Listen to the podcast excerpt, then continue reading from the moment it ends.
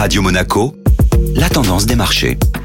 La tendance des marchés avec Société Générale Private Banking. Bonjour Florence Fate. Bonjour Benjamin. Le géant Facebook dans la tourmente après une panne mondiale. Tout à fait Benjamin. 3,5 milliards d'utilisateurs se sont vus privés de leurs réseaux sociaux lundi soir. Le flou et l'incertitude auront duré plus de 7 heures où l'accès aux plateformes Facebook, Instagram et WhatsApp est resté impossible. La société de Mark Zuckerberg attribue la panne à des changements de configuration dans les serveurs. À la bourse de New York, l'action Facebook, déjà en baisse en début de séance, a vu ses pertes s'accélérer et cédé à 4,9% à la clôture lundi soir, soit 7 milliards de dollars de pertes en quelques heures. Retour au calme après la tempête sur la séance d'hier où l'action revenait en territoire positif dès l'ouverture. Des chiffres sont attendus aujourd'hui. L'agenda macroéconomique sera en effet très chargé, notamment avec les chiffres de l'emploi privé américain, le point de conjoncture de l'INSEE en France et les ventes au détail de la zone euro. La tendance des marchés était donc présentée par Florence Fate. Merci beaucoup Florence.